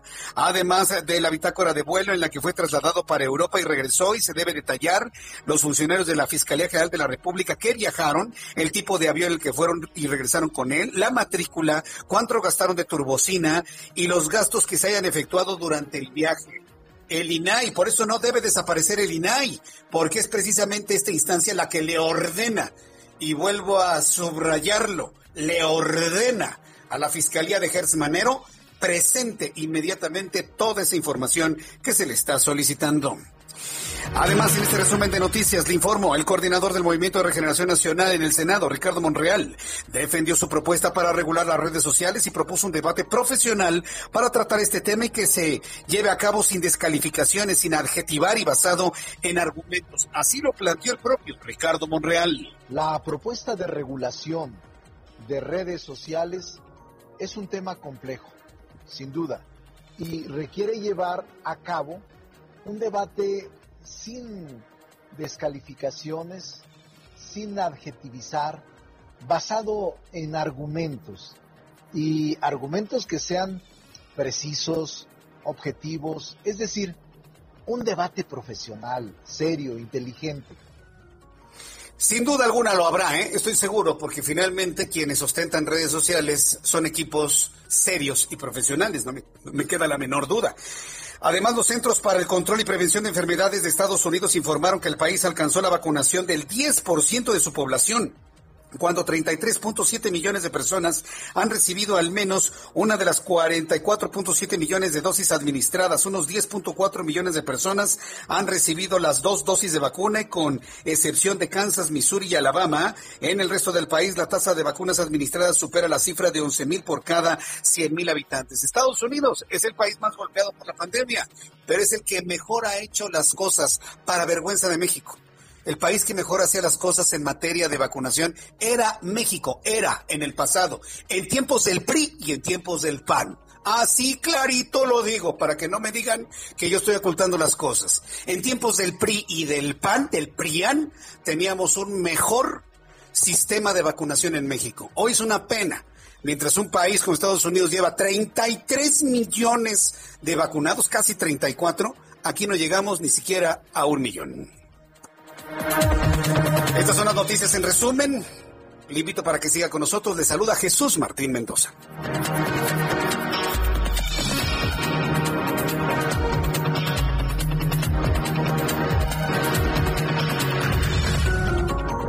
Son las 7 con 6, las 19 horas con 6 minutos, hora del centro de la República Mexicana. Intenso nuestro programa de noticias, muchas cosas interesantes el día de hoy. Vamos con nuestros compañeros reporteros urbanos, periodistas especializados en información de ciudad. Javier Ruiz, ¿desde dónde nos informas? Adelante, Javier. Gracias, Jesús Martín. Excelente tarde. Nos encontramos en la zona centro de la Ciudad de México, para ser exactos, sobre la avenida Valderos, donde vamos a encontrar ya problemas viales, al menos para quien se desplaza. En la avenida Juárez, y esto en dirección a la avenida Morelos, más adelante para llegar hacia el perímetro de la avenida Niños Héroes. Lo que corresponde a la Torre de la Loza, ya con rezagos también, al menos para quien se desplaza del eje poniente de la avenida Pautemoc, esto en dirección hacia el eje central Lázaro Cárdenas, más adelante también rezagos llegando hacia el mercado de Sonora, en este punto tenemos actividad comercial constante que de personas, así que hay que tomarlo en cuenta y manejar con precaución, y finalmente el eje oriente, la avenida Amiga de Circunvalación, también ya con rezagos de la zona de San Pablo, y principalmente para quien desea cruzar Servando Teresa de Mian. De momento, Jesús Martín, el reporte que tenemos. Muchas gracias, Javier Ruiz. Muy buenas noches. Hasta luego. Buenas noches. Y me da mucho gusto saludar a Israel Lorenzana. Adelante, Israel, ¿dónde te ubicas? Jesús Martín, gracias. Nosotros continuamos en este recorrido ahora en el perímetro oriente de la Ciudad de México. Hemos echado un vistazo a través de la calzada general Ignacio Zaragoza, prácticamente hasta la zona de Boulevard Puerto Aéreo. En términos generales, la circulación aceptable. Hay que recordar que tenemos mojado el pavimento, llovió fuerte la tarde de hoy, así que hay que recomendar a nuestros amigos de exceder los límites de velocidad, manejar con mucho cuidado. Para quien va a través del circuito interior procedentes del aeropuerto y con dirección hacia Vallejo, la circulación también con algunos asentamientos en carriles centrales, encharcamientos, por lo cual recomendamos utilizar el eje 2 norte en su tramo transval para incorporarse al paseo de la reforma. El sentido opuesto, la circulación fluye a buena velocidad, también asentamientos a partir de Ferrocarril Hidalgo en la zona de Eduardo Molina en carriles laterales y por supuesto para incorporarse a la avenida Oceanía con dirección hacia el distribuidor vial Eberto Castillo. Hay que anticipar su paso por varios minutos, superando este punto la circulación mejora, esto con dirección hacia la zona de viaducto. Jesús Martín, la información que te tengo. Muchas gracias por la información, Israel Lorenzana. Hasta luego. Hasta luego, que te vaya muy bien. Saludo con mucho gusto a Gerardo Galicia. ¿En dónde te ubicas, Gerardo? Buenas noches. Hemos llegado, Jesús Martín, el gusto es nuestro, hasta la alcaldía de Tlalpan, justo en la avenida Fuentes Brotantes, en número 6, donde vecinos de la colonia La Fama están bastante molestos. Luego le das a conocer un video a través de redes sociales donde una abuelita, Jesús Martín, la señora Lorenza Reyes Gómez, de 99 años, era agredida, aventada, golpeada por su hijo, el eh, señor Miguel Ángel López Reyes. Los vecinos se enteran por este video que corre a través de redes sociales y ya en estos momentos han salido a las calles. Lo que nos han eh, comentado es que llegaron hasta este punto, hasta el número 6 de la avenida Fuentes Brotantes, para saber el estado de la señora Lorenza Reyes de 99 años. Sin embargo, lo que nos han dicho es que ya se la llevó una de sus sobrinas luego de estas agresiones que se van a conocer a través de redes sociales. Tenemos la presencia de una patrulla de la Policía Capitalina y están pidiendo la presencia de la Fiscalía para brindarle todos los apoyos a la señora Lorenza Reyes Gómez, que en estos momentos desconocemos su paradero. Por lo pronto, Jesús Martín, lo que ocurre muy cerca de la Avenida de los Insurgentes, para mayor referencia, esto ocurre entre la Avenida San Fernando y la salida a Cuernavaca. Gracias, Gerardo Galicia. Vamos a estar atentos de este caso. Que tengas muy buenas noches. Buenas noches. Hasta luego. ¿Qué, luego, ¿qué casos se enteran nuestros compañeros reporteros? Luego, muy, muy dolorosos cuando conocemos este tipo de situaciones. El reloj marca las siete con diez, las siete con diez horas del centro de la República Mexicana. Revisamos noticias de otros puntos de la República Mexicana. Juan David Casillas es nuestro corresponsal en Veracruz. ¿Qué información nos actualizas a esta hora de la noche? Te escuchamos. Hola, ¿qué tal? Muy buenas noches, Jesús Martín. Te saludo con mucho gusto también a todo el auditorio. Fíjate que el gobernador de Veracruz, Cuitlagua García Jiménez, anunció que este estado está listo para recibir el segundo embarque de la vacuna Pfizer contra el COVID-19, esto a partir del próximo lunes 15 de febrero. En una conferencia de prensa desde el Palacio de Gobierno, el mandatario estatal indicó que será aplicada la segunda dosis al personal médico, de enfermería y demás trabajadores de los hospitales COVID que se encuentran en la primera línea de batalla. También nos destacó que actualmente se trabaja en la logística para la segunda fase del Plan Nacional de Vacunación que contempla la aplicación a adultos mayores. También eh, mencionó que están pendientes de recibir los embarques de las dosis elaboradas por la farmacéutica AstraZeneca, esto en la entidad de la Cruzana. García Jiménez también refirió que la secretaria de Gobernación, Olga Sánchez Cordero, ha convocado a varios gobernadores para detallar la cantidad de vacunas de otras empresas farmacéuticas que podrán distribuirse en cada una de las entidades. Ya para finalizar, Jesús Martín, también eh, nos recordó el gobernador de Veracruz que en el primer embarque se recibieron 19.500 dosis y en unos segundos 3.900, por lo que se espera obtener la misma cantidad durante la siguiente semana. Este es el reporte, Jesús Martín. Muchas gracias por esta información, Juan David. Hasta luego, buenas noches. Hasta luego, muy buenas noches. Y nos vamos desde Veracruz hasta el estado de Guanajuato. Si alguien de ustedes que me están escuchando en todo el país cree que el COVID no le hace daño a los niños, se equivoca por completo. Gabriela Montejano, adelante, te escuchamos. Buenas noches. Hola, ¿qué tal? Muy buenas noches. Así es, durante la pandemia en Guanajuato, 31 niños han muerto debido al contagio de COVID-19, muchos de ellos sin tener antecedentes de alguna enfermedad. Así lo informó el secretario de Salud de Guanajuato, Daniel Alberto Díaz Martínez, el día de hoy.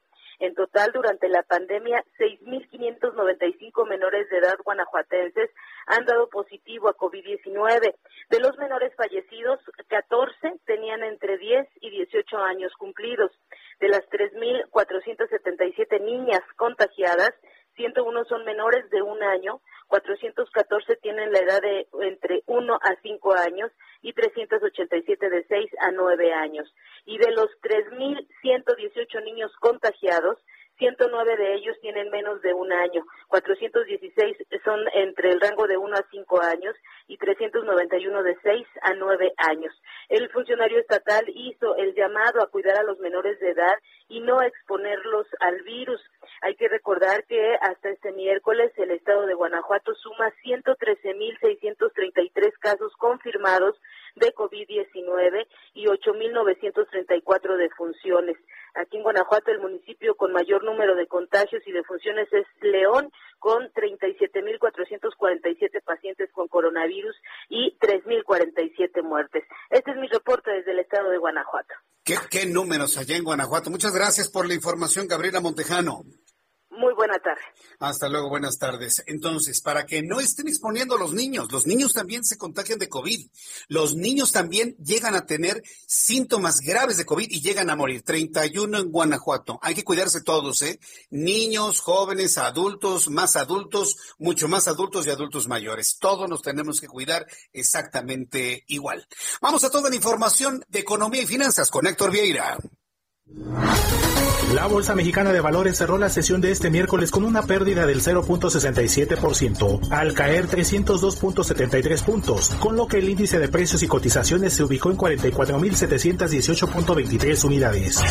En el mercado cambiario, el peso mexicano se recuperó 0.31% frente al dólar estadounidense, al cerrar en 20 pesos con 4 centavos a la compra y en 20 pesos con 12 centavos a la venta en ventanilla. El euro, por su parte, se cotizó en 24.35 a la compra y 24.23 pesos a la venta. El INEGI dio a conocer que durante 2020 la llegada de turistas extranjeros a México registró un descenso anual del 46%, con un total de 24.315.000 viajeros, lo que representa la caída más grande del sector desde que se tiene registro. La Asociación Nacional de Tiendas de Autoservicio y Departamentales ANTAD reveló que durante enero las ventas de sus tiendas afiliadas registraron una caída del 8.2%, lo que representa pérdidas de más de 21.105 millones de pesos por distintos conceptos. El INEGI dio a conocer que durante enero de 2021 la producción de autos pesados disminuyó 8.7% respecto al mismo mes de 2020, con un total de 12.579 unidades ensambladas, cifra menor a las 13.770 de enero del año pasado. Informó para las noticias de la tarde Héctor Vieira. Gracias, Héctor Vieira, por toda la información de economía y finanzas. Tenemos también datos que usted debe conocer sobre COVID-19. Hace unos instantes, la Secretaría de Salud del Gobierno Federal dio a conocer las cifras oficiales de COVID-19 y estos son los datos a esta hora de la noche. Súbale el volumen a su radio. La Secretaría de Salud informa que de ayer martes al día de hoy miércoles se incrementaron los casos de COVID en 11.138 para un total de 1.957.889 transmitidos con COVID-19 de manera acumulada. Número de fallecidos de ayer martes al día de hoy miércoles. Se sumaron a la lista 1.328 mexicanos fallecidos para dar un total en este momento de 169.760 mexicanos fallecidos. Esas son las cifras. Índice de letalidad está subiendo. Y, esto, y esto sí es importante comentarlo porque está subiendo el índice de letalidad Ayer teníamos 8.65, hoy tenemos 8.67%. 8 Ah, pero ¿qué tal el aeropuerto? Ah, aterrizó viva Irabús y todos bravo, bravo. Mira, le quiero decir una cosa, ¿eh? regresando al tema del, del aeropuerto de Santa Lucía. El 4 de noviembre de 2018, se estrelló un avión en la Ciudad de México donde murió Juan Camilo Mourinho, secretario de Gobernación del entonces presidente de México, Felipe Calderón Hinojosa. Presidente de México, Felipe Calderón Hinojosa. Moría su secretario de Gobernación. No me voy a meter si fue accidente o si fue un atentado. Los que hemos investigado sabemos que fue un terrible accidente. Pero bueno, en la aeronave iban muchas personas importantes. ¿sí? Iba su director de comunicación social, eh, iba Norma Angélica, que también estaba en comunicación social, iba Santiago eh, Vasconcelos, quien era el zar antidrogas de ese entonces. Bueno, desde que sucedió el accidente en 2008, se estableció un protocolo para que nunca más una gran cantidad de funcionarios públicos abordaran una sola aeronave. Ese protocolo está roto por el capricho de Andrés Manuel López Obrador, porque así lo ordenó él. El aeronave de la, de la Fuerza Aérea iba él como presidente de México, como institución, iba el secretario de la Defensa, iba el secretario de la Marina, iba el responsable de la Fuerza Aérea, iba la jefa de gobierno de la Ciudad de México, y iba mucha gente importante. Si algo le pasa a ese avión, bueno, se descabeza la política de este país. Entonces, sí, yo quería hacer ese comentario desde hace, hace un tiempo, o hace unos minutos, porque tenemos que hacer un llamado a la responsabilidad. No pueden subir tantos funcionarios públicos en una aeronave porque es un protocolo que se estableció políticamente desde el año 2008. Desconocer eso me parece que es una gran irresponsabilidad. ¿eh? Independientemente que haya sido en el gobierno del archienemigo de López Obrador, Felipe Calderón Hinojosa, que por cierto fue mejor presidente ¿eh? hasta este momento. ¿eh? Digo, con datos, ¿eh? Con datos. Entonces, sí, hacer un llamado a que nunca más se vuelvan a subir tantos funcionarios públicos en una sola aeronave. ¿eh? Eso ya lo sabe México. México ya conoce ese camino, ya conoce esos riesgos. Entonces, tenemos que aprender de nuestras experiencias y no ignorarlas. No se vuelvan a subir tantos funcionarios públicos importantes en una misma aeronave. ¿Cómo se los pedimos? ¿Se los pedimos por favor? Ah, bueno, pues por favor se los pedimos. ¿no? Eh, bueno, eh, y este, hay aeropuerto, pero los datos de COVID lamentablemente siguen subiendo. Al ratito vamos a, a platicar más sobre el asunto de COVID. Hay buenas noticias en el tema de COVID. Al ratito le platico sobre antivirales y demás que ya se están experimentando. Pero antes, mire, para poder de alguna manera entrar al tema del COVID-19, quiero informarle algo que le va a interesar muchísimo. Por favor, súbale el volumen a su radio. Eh, ¿Usted conoce las tiendas Soriana? Usted ha ido a hacer su compra del súper, las verduras y la comida y el abarrote, la carne, la pechuga de pollo y todo esto al Soriana. Yo sí lo he, yo lo he hecho, ¿eh? Luego me voy al Soriana y me, me, me compro mis cosas para mi alimentación. Bueno, para las personas que vayan a Soriana, debo decirle que como una empresa comprometida con la salud de las familias mexicanas, pues ha incorporado el servicio de pruebas de detección rápida de COVID-19. Mire, estamos esperando que lleguen las vacunas, pero un primer paso y que lo está dando empresas con este compromiso social como Soriana, pues han, eh, empezarán a ofrecer pruebas rápidas para que las personas sepan si están contagiados o no de COVID-19 y de esta manera contribuir en la reducción de la cadena de contagio. ¿Quién va a hacer las pruebas? Lo va a hacer JLN Labs. ¿Se acuerda que le he platicado? Yo me hice mis pruebas de COVID-19 en JLN Labs y la verdad me atendieron muy bien, me atendieron muy bien. Bueno, pues este laboratorio eh, que se está ya colocando como uno de los más importantes de nuestro país, va a empezar a colocar módulos en los estacionamientos de los Soriana, fíjese. Y la verdad está muy interesante el asunto, porque, por ejemplo, usted puede ir al Soriana, ir a, hacerse la prueba rápida, que tarda media hora, se mete usted a la tienda, hace su compra en, en la tienda de autoservicio y cuando salga ya tiene su resultado. Así. O bien, si se lo quieren enviar por correo electrónico, se lo envían por correo electrónico. La verdad, me, parece que es una muy buena idea, ¿eh? Donde están confluyendo, pues, eh, negocios con una alta eh, eh, tráfico de personas y pues es el lugar ideal para hacer pruebas contra el COVID-19. Entonces, JLN Labs me están informando que va a destacar en algunos eh, estacionamientos de algunos sorianos, ahorita les voy a decir cuál, para personal médico capacitado para acercar las mejores opciones, pues obviamente de precio y que sean confiables, evidentemente. Sí, el mejor precio con la mejor confiabilidad y esa es la idea, para que usted cuando vaya a hacer su compra al Soriana pueda evidentemente hacer su prueba le pueden hacer de antígeno, le pueden ser de, de inmunoglobulinas o, o, la prueba de PCR, todas dedicadas para poder determinar si usted tiene, tenía o tuvo el COVID-19.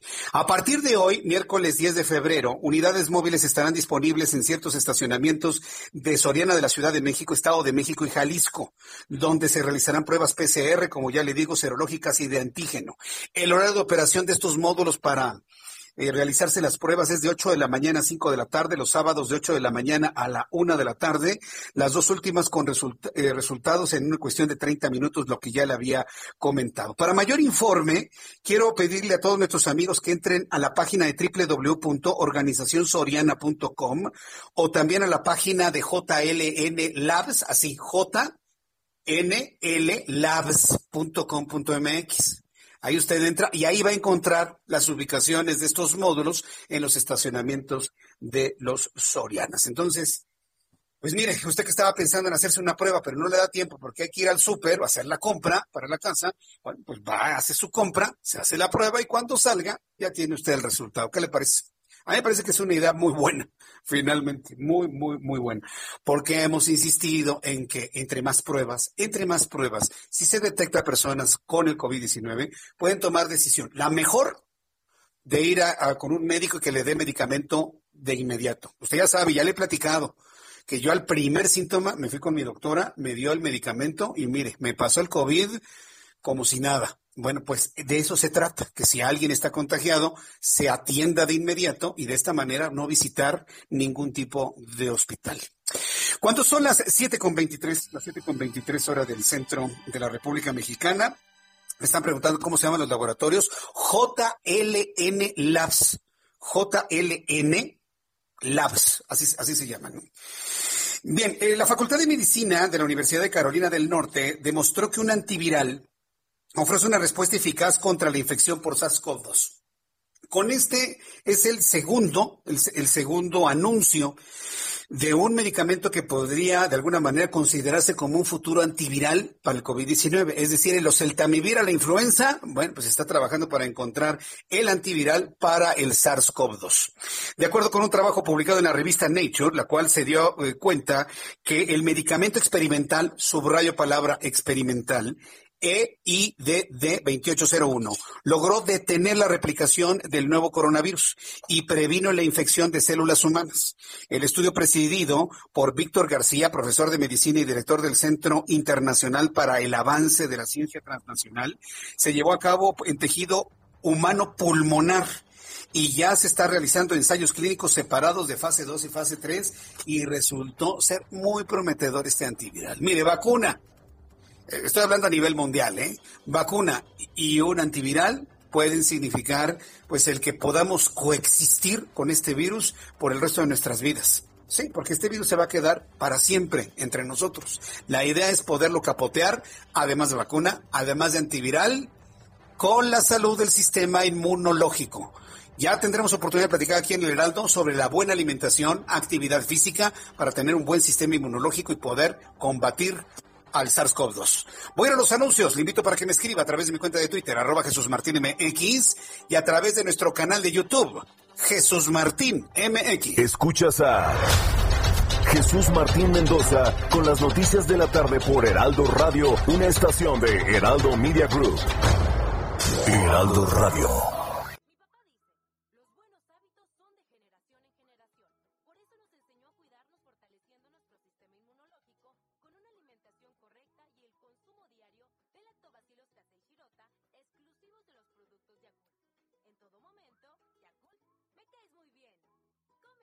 Heraldo Radio. Escucha las noticias de la tarde con Jesús Martín Mendoza.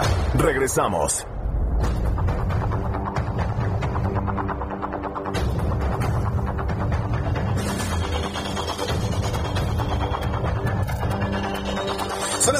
Las siete y media, las 19 horas con 30 minutos, hora del centro de la República Mexicana. Escucha usted el Heraldo Radio. Le saluda Jesús Martín Mendoza. De verdad me da un enorme gusto el que nos reciba en su casa, en el transporte público, haciendo deporte, eh, en, la, en la oficina todavía a esta hora de la noche, ya quienes van saliendo, acompañándose con la información. Nos sentimos muy honrados, todo este gran equipo de profesionales de información que nos permitan entrar hasta donde usted está. Como todos los miércoles, me da un enorme gusto saludar a Mariano Riva Palacio, colaborador del Heraldo Radio con Bienestar H. Mi querido Mariano, qué gusto saludarte. ¿Qué nos tienes el día de hoy? Bienvenido. Querido amigo, ¿cómo estás? Jesús Martín, amigos del Heraldo Radio. Muy buenas noches. Fíjate que en esta ocasión me voy a adelantar un día a la conmemoración del Día Internacional de las Mujeres y las Niñas en las Ciencias, que se lleva a cabo mañana 11 de febrero ya que hay información y datos muy interesantes al respecto, Jesús Martín. Primero, porque de acuerdo con la ONU, 90% de los futuros trabajos en el mundo van a necesitar formación en tecnologías de la información y la comunicación.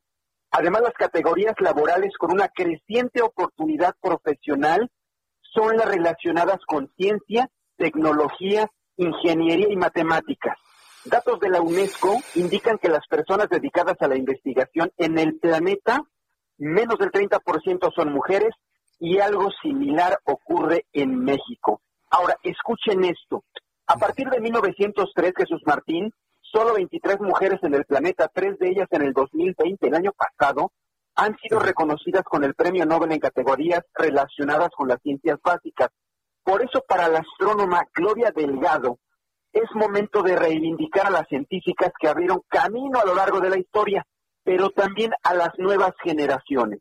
La astrónoma refiere que estudios indican que en el ámbito académico el confinamiento por la pandemia las ha afectado mucho porque dejaron de publicar o enviar artículos como primeras autoras o responsables de sus investigaciones.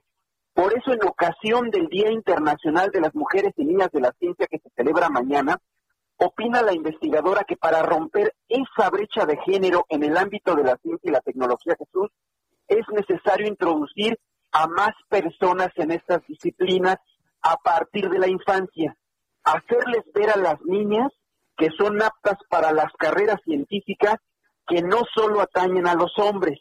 Por su parte, la doctora Graciela Teruel, ella es directora del Instituto de Investigaciones para el Desarrollo con Equidad, las mujeres están muy castigadas, estigmatizadas, especialmente si son pobres o indígenas.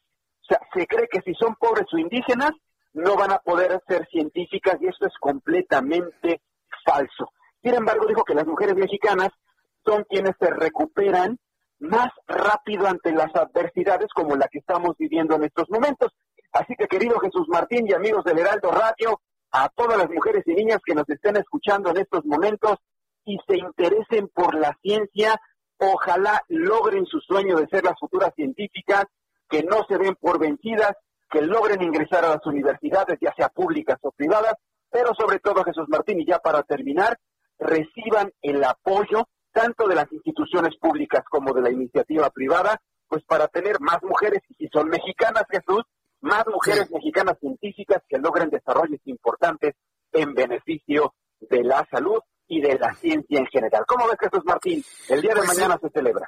Mañana se celebra y va a ser muy importante que las mujeres, además de levantar la voz para que le respeten sus derechos que han sido vulnerados con el actual gobierno, pues también inviertan en la ciencia y la tecnología, que son asuntos que tenemos algo de rezago, lamentablemente, desde el 2018 hasta este momento. Pero saludos a todas las mujeres científicas mañana en su día. Mi querido Mariano, danos por favor tus eh, redes sociales, formas de contacto para que el público te siga, te ve y te escuche. Muchas gracias, Jesús Martín. Me pueden seguir y podemos estar en contacto a través de Twitter, arroba JM Palacio, Facebook, Mariano Riva Palacio Yáñez y en YouTube, Mariano Riva Palacio Yáñez con Factor Total. Ahí estamos directamente contestando todo. Correcto. Bueno, pues Mariano, te envío un fuerte abrazo. Muchas gracias. Gracias, muy buenas noches. Buenas noches, hasta el próximo miércoles. Mariano Riva Palacio con Bienestar H y un saludo a todas las mujeres de manera adelantada, porque mañana es este Día Internacional de las Mujeres Científicas. Luego, de verdad, me pregunto cuál es el papel de la mujer mexicana científica ante el concierto internacional, ante el mundo. Pues mire que mucho del talento de los mexicanos y mexicanas tiene que ver precisamente con eso, con el talento y con las ganas de hacer las cosas frente a todos los competidores internacionales. Y ya que estoy hablando de internacional y que hablamos del mundo, Giovanna Torres con toda la información internacional. La portavoz de la Casa Blanca, Jen Psaki, reiteró este miércoles a los migrantes indocumentados que busquen ingresar a su territorio que este no es el momento de venir y advirtió que la mayoría de quienes crucen la frontera serán rechazados. Los Centros para el Control y la Prevención de Enfermedades de Estados Unidos emitieron una nueva recomendación sobre el cubrebocas. Estos investigadores del gobierno concluyeron que usar dos cubrebocas es mejor que una para frenar la propagación del COVID, pero las autoridades de salud no recomendaron su uso generalizado. El expresidente de Estados Unidos, Donald Trump, no volverá a Twitter, anunció este miércoles el director financiero de la red social, asegurando que Trump no podrá volver a la plataforma ni aún así volviera a postularse a la presidencia de Estados Unidos. El gobierno del presidente Joe Biden suspendió la venta de las operaciones estadounidenses de TikTok a un grupo de empresas de ese país, pues el mandatario busca revisar las medidas aplicadas por Donald Trump a la red social china. El Centro Médico Ishilobov de Israel informó que durante la fase 1 de su estudio, el medicamento ExoCD24 logró curar a 29 de 30 infectados de la COVID-19 en un periodo de tiempo de entre 3 y 5 días. De acuerdo con una publicación del Centro Médico de Tel Aviv en su página de Facebook, el medicamento es capaz de curar al 95% a los enfermos más graves de COVID-19 a los que se les administró en ensayos preliminares. Para Noticias de la Tarde, Giovanna Torres. Gracias, Giovanna. Muy prometedor lo que se conoce desde el mundo. Bueno, pues tenemos también, van a pensar a salir en los próximos meses ya tratamientos, opciones terapéuticas para las personas que cursan con COVID-19 en hospitalización y que incluso sean graves. Y todo va precisamente para evitar la replicación del virus SARS-CoV-2. Muy interesante esto y llevaremos desde el punto de vista internacional toda, eh, todo este tema y toda esta cobertura. Cuando son las 7.38, las 7 con 38. Saludo con muchísimo gusto a Andrea Merlos, editora general del Heraldo de México. Mi querida Andrea, como todos los miércoles, gusto en saludarte. Bienvenida. Buenas noches. Jesús Martín, buenas tardes, buenas noches y saludos a todo tu auditorio. ¿Cómo están? Todos muy bien, Andrea. ¿Y de qué nos vas a platicar? ¿En qué anda el Heraldo de México? Platícame. Fíjate, Jesús Martín, que nos metimos en un tema que de verdad nos pareció que acaba siendo una locura en los hechos, porque pese a que el gobierno federal mexicano fue de los primeros, de los primeros, al menos en América Latina, en acceder a la vacunación contra el COVID-19. Poco a poco nos fuimos rezagando la aplicación y otros países de la región nos han adelantado en la cobertura a su población. Hasta el momento, para darles así cifras eh, reales, México se sitúa en el quinto sitio en materia de población cubierta de la zona, pues de las más de 710 mil dosis aplicadas, que equivalen a 0.56% de los mexicanos. Ahora ya nos superaron, por ejemplo, eh, no sé, Chile, que es el que ahorita va más avanzado eh, aplicando la vacuna, 3.17 personas de cada 100 habitantes. Le sigue Brasil con 1.6% por cada 100 habitantes. Costa Rica con 1.1, Argentina con 1, México con 0.56, Ecuador con 0.04 y Bolivia con 0.03. El asunto es que nosotros parecíamos la propuesta o la estrategia más prometedora desde el gobierno federal por haber comprado millones de vacunas a varias de las farmacéuticas y sin embargo llevamos dos semanas enteros. Y esto eh, aún más porque solo hemos cubierto el 56% de vacunación de los médicos y no se diga en el tema del registro de los adultos mayores pues el último registro dice que habían, se habían registrado más de 700 mil adultos mayores cuando la población oficial de personas mayores de 60 años en el país es de 14 millones, Jesús Martín. Entonces, imagínate todos estos millones que no se han registrado por diferentes causas, pero a los que tampoco vamos a acceder fácilmente. ¿Y cómo están hasta ahorita los números, Jesús Martín Auditorio? Pues hasta lo anunciado ahora, México tiene acuerdos para la adquisición de 34.4 millones de dosis de vacunas de Pfizer, de las cuales la próxima semana afortunadamente van a liberar 419 mil, que van a ir, por lo que entendemos, en su mayoría para todos los médicos a los que les faltó la segunda dosis y para los que todavía faltan de recibir vacunación. 77 millones de AstraZeneca, 35 millones de la eh, vacuna china CanSino, 24 millones de la vacuna rusa Sputnik y 51.5 millones de la plataforma de COVAX, que ya ven que está como oficina de la Organización Mundial de la Salud, que es la que está tratando, porque no lo ha logrado, la verdad, pero está tratando de equilibrar, eh, digamos, este, eh, que nadie acapare las vacunas como lo han hecho estos 10 países de los que he hablado contigo y con tu auditorio, que son Estados Unidos, Canadá, Canadá Israel, Emiratos Árabes, Alemania, Reino Unido y algunos otros, que pues a, base de, dinero han logrado este, tener casi en algunos casos hasta el doble o el triple de vacunas de lo que es su población. Entonces, Jesús Martín, parece, y lo digo con mucha responsabilidad, que es la historia de nuestra vida, de nuestra cultura mexicana, que ahí íbamos siempre, ¿no? Ganando, ganando, ganando, nos rezagamos. Ahora ya nos dio la vuelta a Chile, nos dio la vuelta a Argentina, nos dio la vuelta a Brasil. Y pues la verdad esperemos en un tema de conservar la vida y de evitar más contagios, que esto se reactive pronto. Sí, correcto. Ahora, te, voy a decir una cosa que en lo personal me preocupa y ya le preocupa a, doctores, doctoras, enfermeros, enfermeras que recibieron la primera dosis de Pfizer. Va a llegar la segunda dosis a partir del 15 de febrero, sin duda alguna, y van a faltar todavía algunos. Pero entre la primera y la segunda dosis no habrán pasado ni 21 días ni 42, seguramente como 60. Y yo no sé si Pfizer eh, de alguna manera comentado sobre la efectividad de una segunda dosis no puesta en el tiempo que había establecido para recibirla.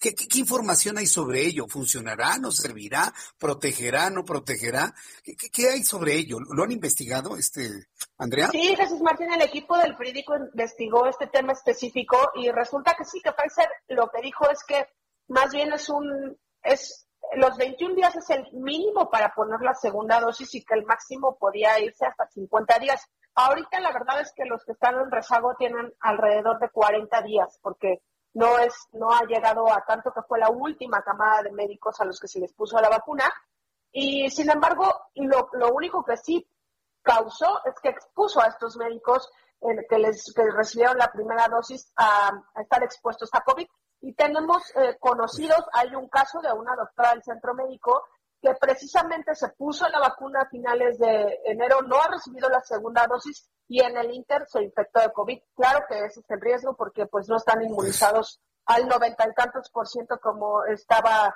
prometido y que además Jesús Martín y auditorio, honestamente, este sí es un tema, la vacunación en la que los ciudadanos tenemos más que nunca amarradas las manos. ¿Qué podríamos hacer? Pues sí, pero como decía el filósofo Juan Gabriel, pero qué necesidad, qué, necesidad, qué necesidad. Es que yo lo pues, relaciono hasta con, con, un tema de fútbol, por eso te digo que qué locura que ahí estamos y metemos gol y otro y ahí vamos y nos emocionamos todos y de repente perdemos. Bueno, pues estaremos revisando toda esta cobertura que estás haciendo en el Heraldo de México impreso y bueno, como siempre hemos dicho, estamos promoviendo que la gente vuelva a tener esta buena costumbre de tener su periódico físico impreso en un papel de extraordinaria calidad, con un gran contenido, una extraordinaria redacción, gran material gráfico en sus casas todas las mañanas. Seguiremos el trabajo que realizan en, impreso, mi querida eh, Andrea Merlos, y muchas gracias como todos los miércoles por estar con nosotros. Gracias a ti, Jesús Martín, y muchos saludos a todo tu auditorio. Buenas noches. Saludos. Andrea Merlos, editora general del Heraldo de México. La recomendación para que usted siempre lea todas las mañanas y en la tarde y en la noche, cuando usted quiera, el Heraldo de México en su versión impresa física ¿sí? abrir el, periódico, percibir el aroma del papel impreso, el periódico, con un café, el desayuno, en lugar de estar perdiendo el tiempo en otras cosas en la mañana. Al buen entendedor, pocas palabras. Quiero agradecer a las personas que nos están escuchando, nos siguen en todas las plataformas del Heraldo, el Heraldo Radio Digital a través de YouTube y en su radio convencional. Un saludo para Ruth Barrios Fuentes es colega, es periodista, por cierto, y yo le agradezco mucho que como periodista, como colega, pues escuchen nuestros programas en radio, nuestro programa en televisión. Desde aquí, estimada Ruth Barrios, gracias por estar al pendiente de nuestro programa, de lo que hacemos, de lo que decimos. Créeme que valoro, ¿eh? Valoro la audiencia, como tú me dices, la valoro bastante bien, porque de eso vivo, de eso vivimos. Y es algo, es, es nuestro tesoro, pues, la audiencia que nos puedan y nos puedas dar. Gracias, Ruth por tu sintonía el día de hoy.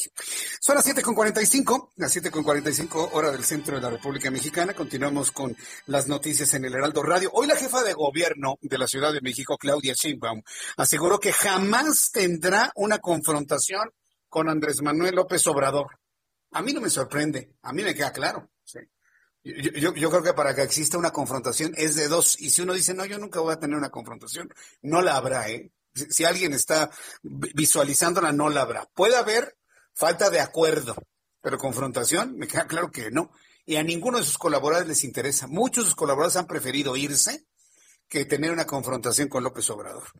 Dice la jefa de gobierno Claudia Sheinbaum que nunca tendrá una confrontación con el presidente porque este se niega a usar el cubrebocas y reiteró que a pesar de diferir con él sobre el uso, ambos forman parte de un mismo proyecto de transformación. Es la voz de Claudia Sheinbaum, jefa de gobierno de la Ciudad de México. No van a encontrar una confrontación entre el presidente de la República y la jefa de gobierno, jamás. Podemos no estar de acuerdo en el uso de cubrebocas o no, pero somos parte de un mismo proyecto de transformación. Es eso, eso espero, esto que acabamos de escuchar, y, luego decir, qué, bien por, por Claudia Sheinbaum, digo, eso me parece muy bien. Pero sí lo digo con, toda responsabilidad, lo que diré a continuación. Yo nada más espero que eso lo valore Andrés Manuel López Obrador. nada más digo eso. Yo espero que ese tipo de lealtades, que puedan ser de Claudia Sheinbaum, que pueda ser de un gobernador, que pueda ser de un senador, una senadora, como hoy platicamos con ella, que ese tipo de lealtades, ese tipo de entregas, ese tipo de convencimiento a un proyecto que ellos creen justo, que ellos creen bueno, que ellos creen benéfico, este, noble, sí. Yo espero que este señor que está en el Palacio Nacional no los defraude, que verdaderamente valore eso, ¿eh? el asunto no es, no es con Claudia Sheinbaum, otros gobernadores. Ellos están en un proyecto de transformación, lo consideran así, está bien. Pero donde yo tengo mis dudas es que el señor que está en el Palacio Nacional les valore eso.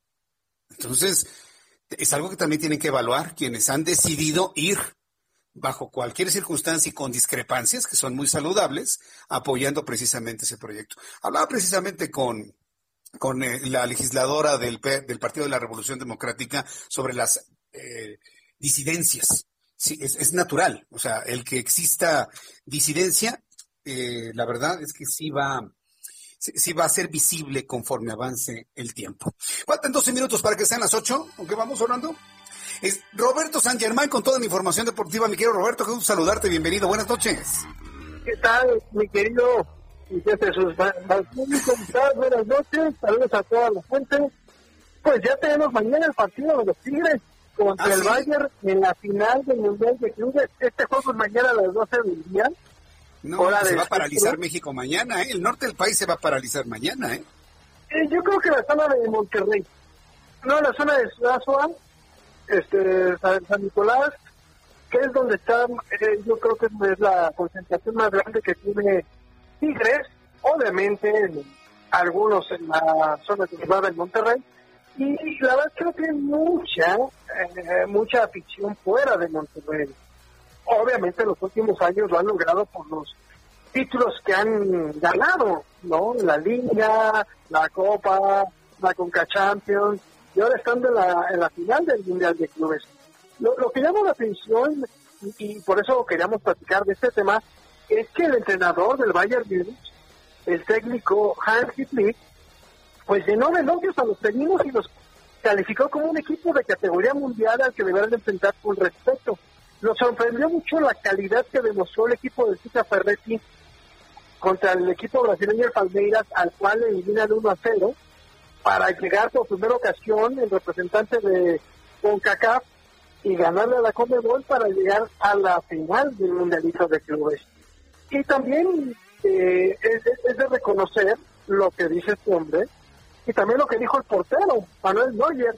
Y no dijo una mentira, pero de repente en México tenemos la piel muy delgadita y el portero dijo, pues no están acostumbrados a nuestra velocidad, a como se juega en Europa. Sí, de acuerdo, a nivel de clubes, el Bayern Munich es una planadora y juegan muy bien. ¿Le va a costar trabajo a Tigres? Claro, como también le va a tocar, le va a costar bastante trabajo al equipo del Bayern, que conocemos al Tuca Ferretti. Y el, y el Tuca también, comentó que no se siente intimidado ante el representante europeo, al Bayern Múnich, dice, bueno, tenemos posibilidades de ganar y creo que tiene toda la razón. Hay que poner los partidos antes de poder decir o hacerte chiquito, ¿no? Como nos han querido hacer toda la vida.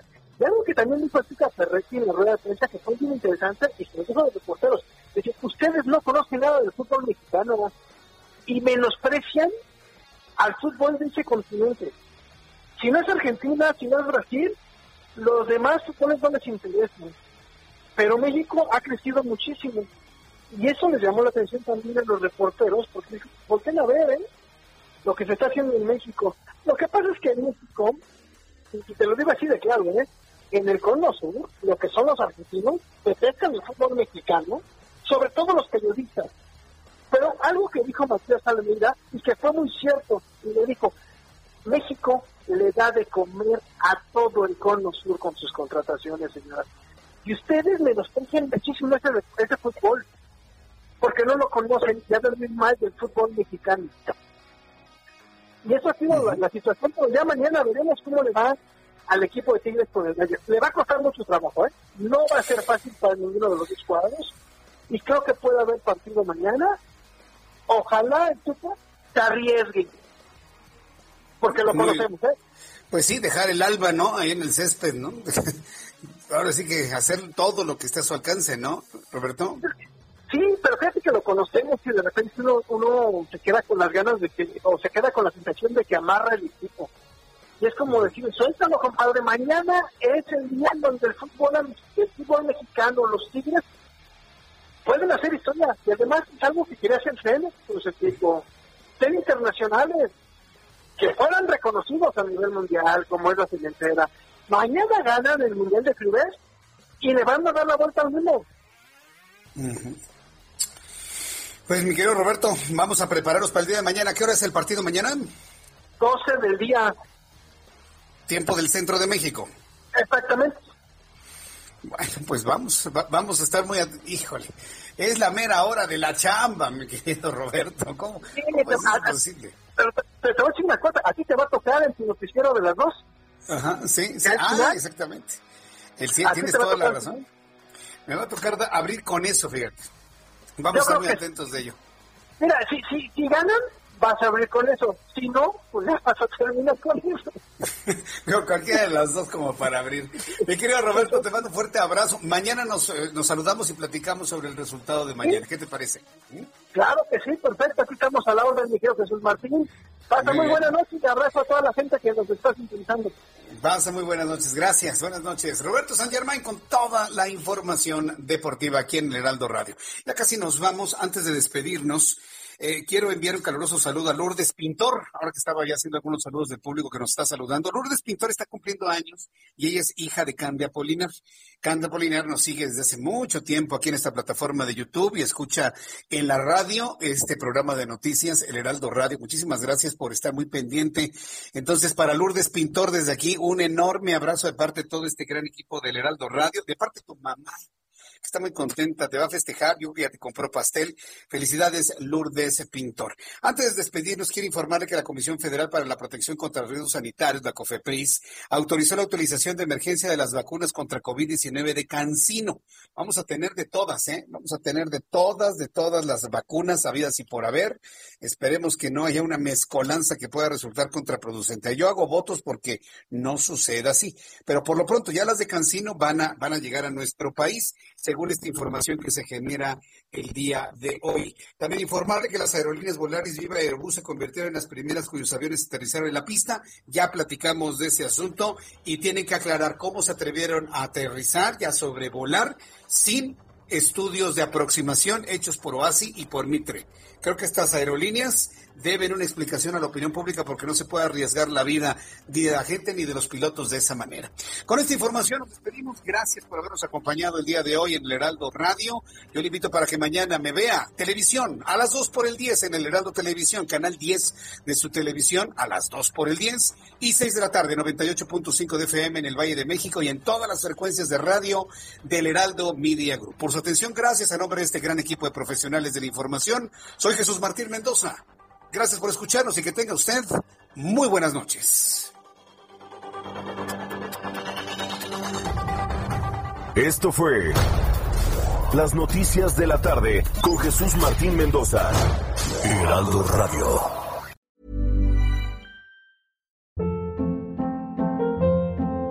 Hold up. What was that? Boring. No flavor. That was as bad as those leftovers you ate all week. Kiki Palmer here, and it's time to say hello to something fresh and guilt-free. Hello Fresh. Jazz up dinner with pecan-crusted chicken or garlic butter shrimp scampi. Now that's music to my mouth. Hello Fresh. Let's get this dinner party started. Discover all the delicious possibilities at hellofresh.com.